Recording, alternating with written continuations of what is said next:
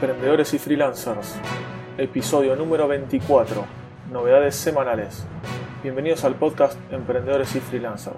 Mi nombre es Aníbal Ardid, soy consultor y desarrollador web desde hace más de 18 años, especializado en startups y nuevos emprendimientos. En el episodio de hoy vamos a ver las novedades de la última semana. Muy buenos días, ¿qué tal? ¿Cómo andan? Espero, como siempre, que hayan tenido una excelente semana y fin de semana. Vamos a comenzar con las noticias. Como siempre empezamos con mis eh, novedades personales y cómo fue mi semana laboral. Acá solamente voy a hacer mención de una cosita que me tuvo atrapado toda la semana y muy entusiasmado y sigo demasiado bien, que es que lanzamos junto con Joan Boluda, el famoso podcaster y emprendedor español. Para el que no lo conozca, tiene varios podcasts, entre ellos eh, dos donde ya nombró este proyecto, que fueron en WP Radio, WordPress Radio, y en Así lo hacemos. En esos dos podcasts, esta semana ya nombró este proyecto que lanzamos juntos, que está en estado beta, que se llama Demos WP. demoswp.com o demoswp.com es la dirección, el enlace, donde pueden encontrar este sitio, este proyecto. ¿De qué se trata? Bueno, ya lo comenté en otros capítulos es una herramienta similar a lo que era Pilvia o Puppy.life, que se trata de una página web donde uno puede registrarse eh, de manera gratuita, siempre va a haber una cuenta de manera gratuita, por lo menos con algunos límites, pero va a existir siempre forma de registrarse gratuito y poder tener mínimamente uno o dos sitios. Eh, hasta el momento ahora son cinco sitios gratuitos. Y bueno, al registrarse, como decía, lo que tenemos es un dashboard, es un panel de control donde se pueden crear sitios WordPress para poder usarlos como prueba, como demos, como testing, se pueden para mostrar a sus clientes, pueden desarrollar para lo que gusten.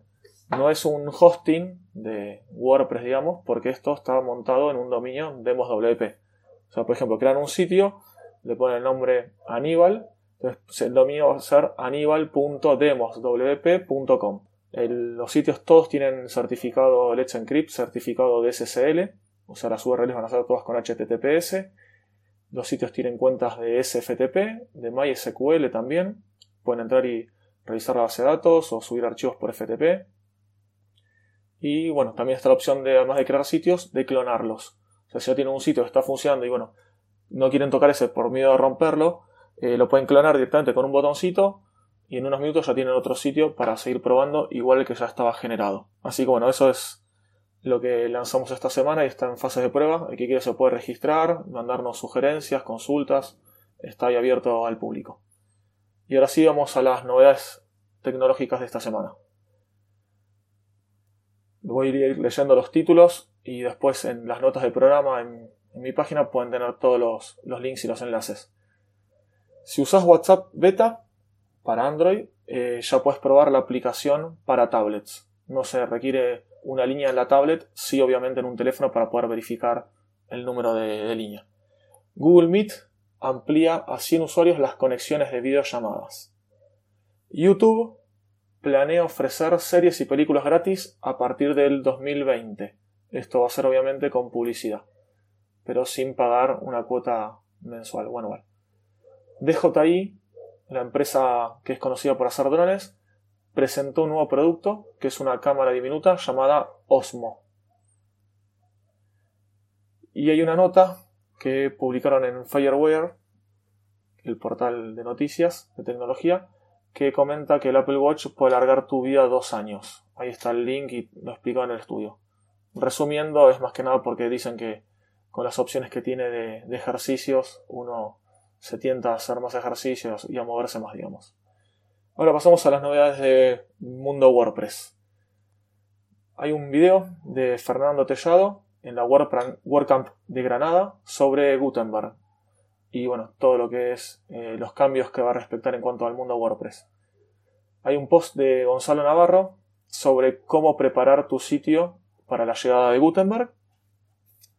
También un artículo de Javier Casares sobre cómo actualizar a WordPress 5 de manera segura, un artículo con 16 extensiones de Chrome recomendadas para desarrolladores e implementadores WordPress, otra nota con un plugin para poner el dashboard, el panel de administración de WordPress en modo oscuro.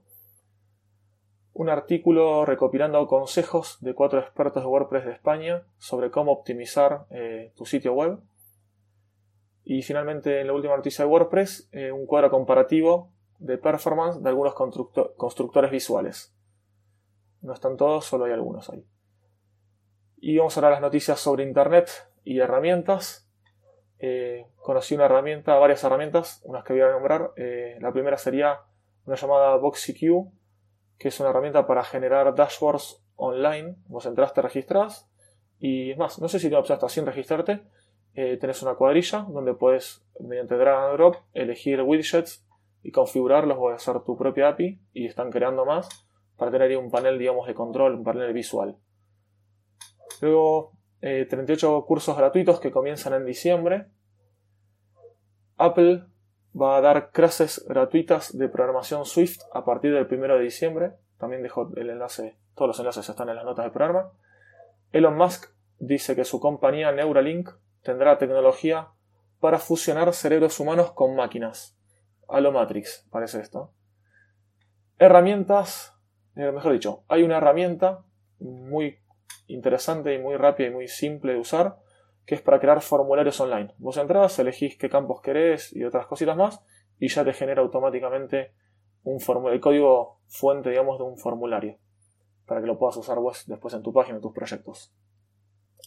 Hay una nota sobre diferentes usos que podemos darle a Telegram en una web llamada Geekland. Está bastante interesante para el que no, no sepa todo lo que se puede hacer con Telegram, que es mucho más que lo que se puede hacer con WhatsApp.